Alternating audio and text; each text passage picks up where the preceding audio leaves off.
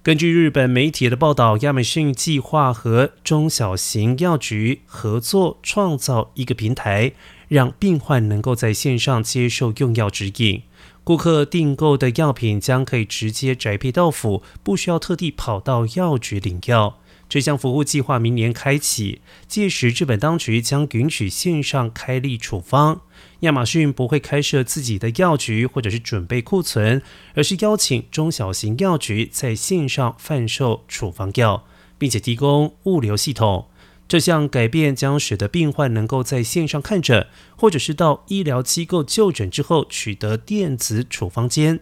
接着就能够上亚马逊网站向药局订购药品。